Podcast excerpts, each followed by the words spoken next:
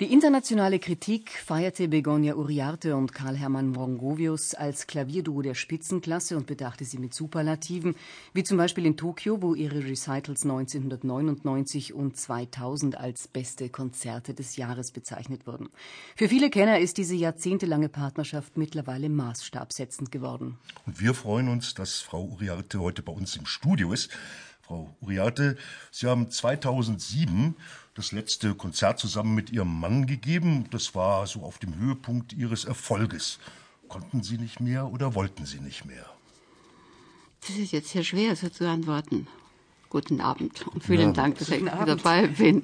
Äh, ist sehr schwer so zu beantworten. Äh, nicht das eine und nicht das andere. Äh, es wurde eine, eine sehr schwere Operation, eine dreifache Operation bei meinem Mann gemacht, äh, ein, ein, ein Auge, und der hat sich nicht ganz erholt davon. Also der Schock war da, er konnte nicht mehr spielen und bei einem Duo kann schwer nur einer weiterspielen. Und äh, das war aber für mich eine, eine ganz äh, tolle Gelegenheit, auch aufzuhören, weil ich hatte mir immer geschworen, nicht zu spät aufzuhören. Und Sie haben das dann als Chance gesehen, sozusagen? Richtig, richtig. Inwiefern? Inwiefern? Äh, das war, wir haben sehr viel Glück in unserem Leben gehabt und in unserer ganze Arbeit. Und diese letzten Jahre, äh, wo wir ohne Unterricht geben, nur für uns arbeiten konnten, die waren so schön, dass es doch ganz toll ist, damit aufzuhören. Hat es eigentlich äh, während Ihrer langjährigen äh, Klavierpartnerschaft auch mal Momente gegeben, wo man ans Aufhören dachte, vielleicht denken musste, wo man sich gedacht hat, da geht es jetzt nicht mehr weiter? Nein, aufhören nie. Aber es hat natürlich, also wir sind beide ein bisschen temperamentvoll, jeder auf seine Art. Und wir haben immer gekämpft um jede, um jede kleinste Interpretationsfrage, um jede kleinste Tempofrage, um alles. Also äh, da sind die Fetzen schon geflogen öfters, natürlich. Aber es gab nie Durchhänger nie. dahingehend, dass man sagt, jetzt äh, Nein, geht nichts mehr. Nie, mhm. nie. Eben, ich sagte ja, wir hatten wirklich sehr viel Glück. Es mhm. ist immer sehr schön gelaufen. Mit Lisa Marie Cullum haben wir eine Frau eingeladen, die noch sehr lange nicht an den Ruhestand äh, denken muss oder auch denkt. Sie ist Solotänzerin, erste Solotänzerin an der Bayerischen Staatsoper und im vergangenen Jahr wurde sie zur Kammertänzerin ernannt hier in Bayern. Frau Kallum, vor kurzer Zeit sah es gar nicht ganz so gut aus. Es sah so aus, als müssten Sie Ihre Karriere beenden. Was war passiert? Guten Abend. Guten Abend. ähm, ich habe meine Patellasehne zu 50 Prozent gerissen. Auf der Bühne? Äh, Gott sei Dank nicht auf der Bühne, äh, während einer Probe. Und ähm, ich musste eventuell zweimal operiert ähm, und eine Drittel von der Sehne wurde entfernt. Und das dauert einfach, bis man wieder auf der Bühne steht. Und da wurden Sie eventuell jetzt von bestimmten Leuten, von denen man denken könnte, sie seien kompetent, mhm. nicht ganz so kompetent beraten. Denn es hieß ja, Sie sollen eigentlich Ihren Beruf aufgeben. Ja, meine Versicherung war nicht sehr unterstützend. Das heißt, Leider. Das heißt, die wollte Sie eigentlich äh, äh, aussteuern. Berufs berufsunfähig. Die wollten mich berufsunfähig erklären. Wie haben Sie das dann gemacht, dass Sie nicht als berufsunfähig erklärt worden sind? Ähm, dagegen gekämpft. Wie? Ähm, also mit Unterstützung von der VDO. Mhm. Ähm, Man muss sagen, das ist die Vereinigung deutscher Opernchorsänger und Bühnentänzer, ja. eine Art äh, berufsständische äh, Vereinigung. Ja, sehr, sehr wichtig für Tänzer. Ähm, die haben mich finanziell äh, geholfen. Ähm, weil ich musste gegen meine Versicherung kämpfen. Ähm, die haben an mich gar nicht geglaubt. Mhm. Ähm, ich musste zweimal zu Gutachtenarzt. Ähm, das ist immer schwierig, weil die arbeiten natürlich für, für die Versicherung. Ähm, und ich musste das beweisen, dass es nicht so geht. Es ging nur über einen Rechtsstreit richtig ja. gehend. Ja. Und zog sich lange hin? Äh, Gott sei Dank nicht zu lange. Also die haben am Ende zugegeben, ähm, dass die nicht recht hatte. und ähm, ich habe dann wieder angefangen zu arbeiten und stand Oktober 2008 wieder auf der Bühne. Durften Sie das? Sie waren ja krankgeschrieben. Äh, nein, da war ich nicht mehr krankgeschrieben. Und das ist ja unglaublich, dass Sie dann wieder ins, ins Solofach äh, reingekommen sind und so sensationelle Vorstellungen abliefern konnten. Hat sich die Kasse wenigstens entschuldigt? Nein, leider nicht. Ich könnte jetzt Nein. fragen, was das für eine Kasse war. Sage ich lieber nicht. Das, das, war eigentlich eine doppelte Belastung, kann man so sagen. Nicht? Also Sie hatten ja, ja diese, auch die psychischen Probleme ja. dann damit. Ja, ja. Mhm. ich habe mit äh, sehr viel gekämpft ähm, wegen die 13 Monate, wo ich nicht getanzt habe. Ähm, es ist eine sehr lange Zeit, nicht auf der Bühne zu sein. Und ähm, ich würde alles tun, dass ich so bald wie, wie möglich wieder dasteht. Ähm, wenn Sie jetzt nicht beim VDO gewesen wären, mhm. dann hätte es schlecht ausgesehen, ja. oder? Ja. Gibt es Tänzer, die nicht dabei sind? Äh, ja, viel zu viel, Aha. leider. Ich kann es nur empfehlen. Ja. Ich, ich bin Mitglied schon 18, 19 Jahre. Ähm, und es war äh, für mich empfohlen bei jemandem, ähm, die schon drin war. Ja.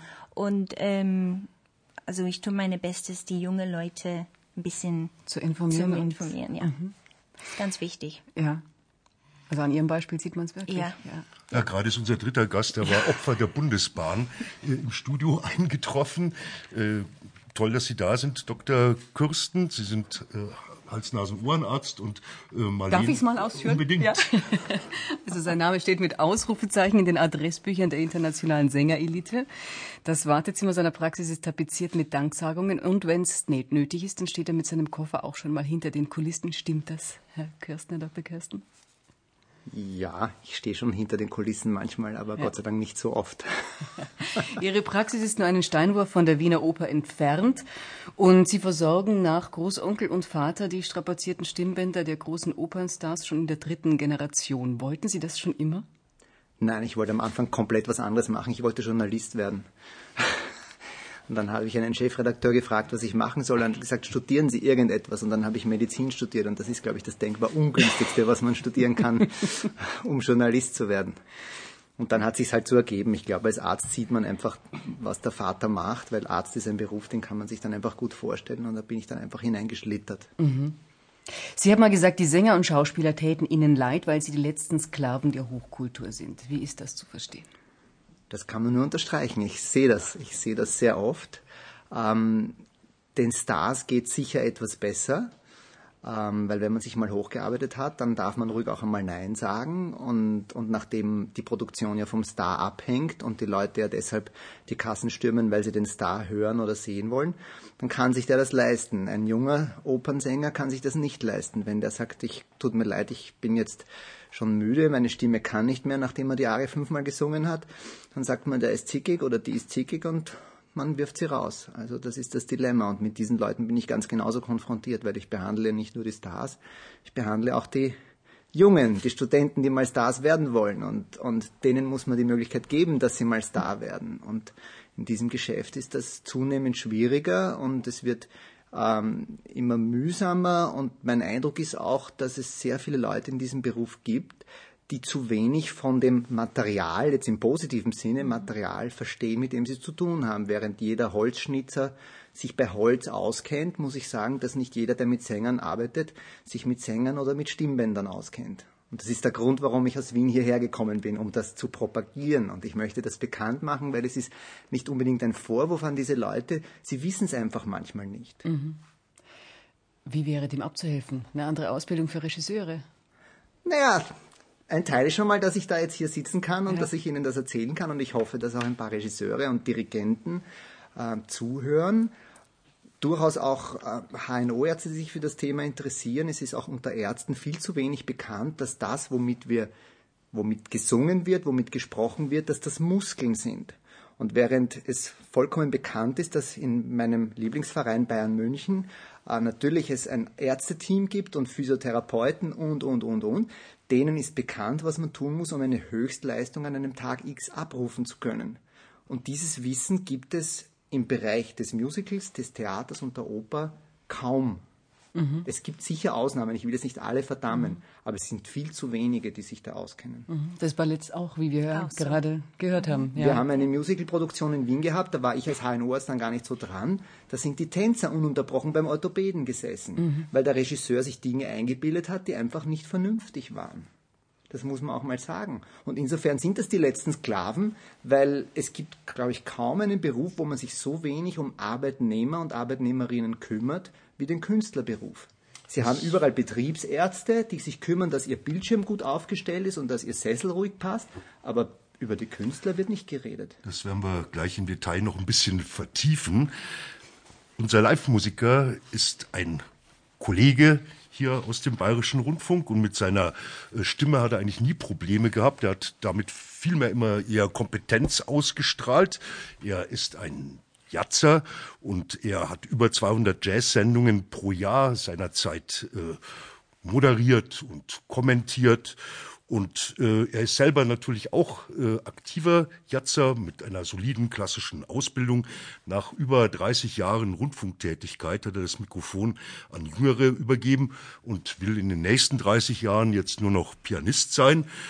Willkommen bei Taktlos, Joe Kienemann. Für einen Rundfunkmenschen ist es ja auch eine Katastrophe, wenn die Stimme mal wegbleibt. Ist dir das mal passiert während einer Sendung?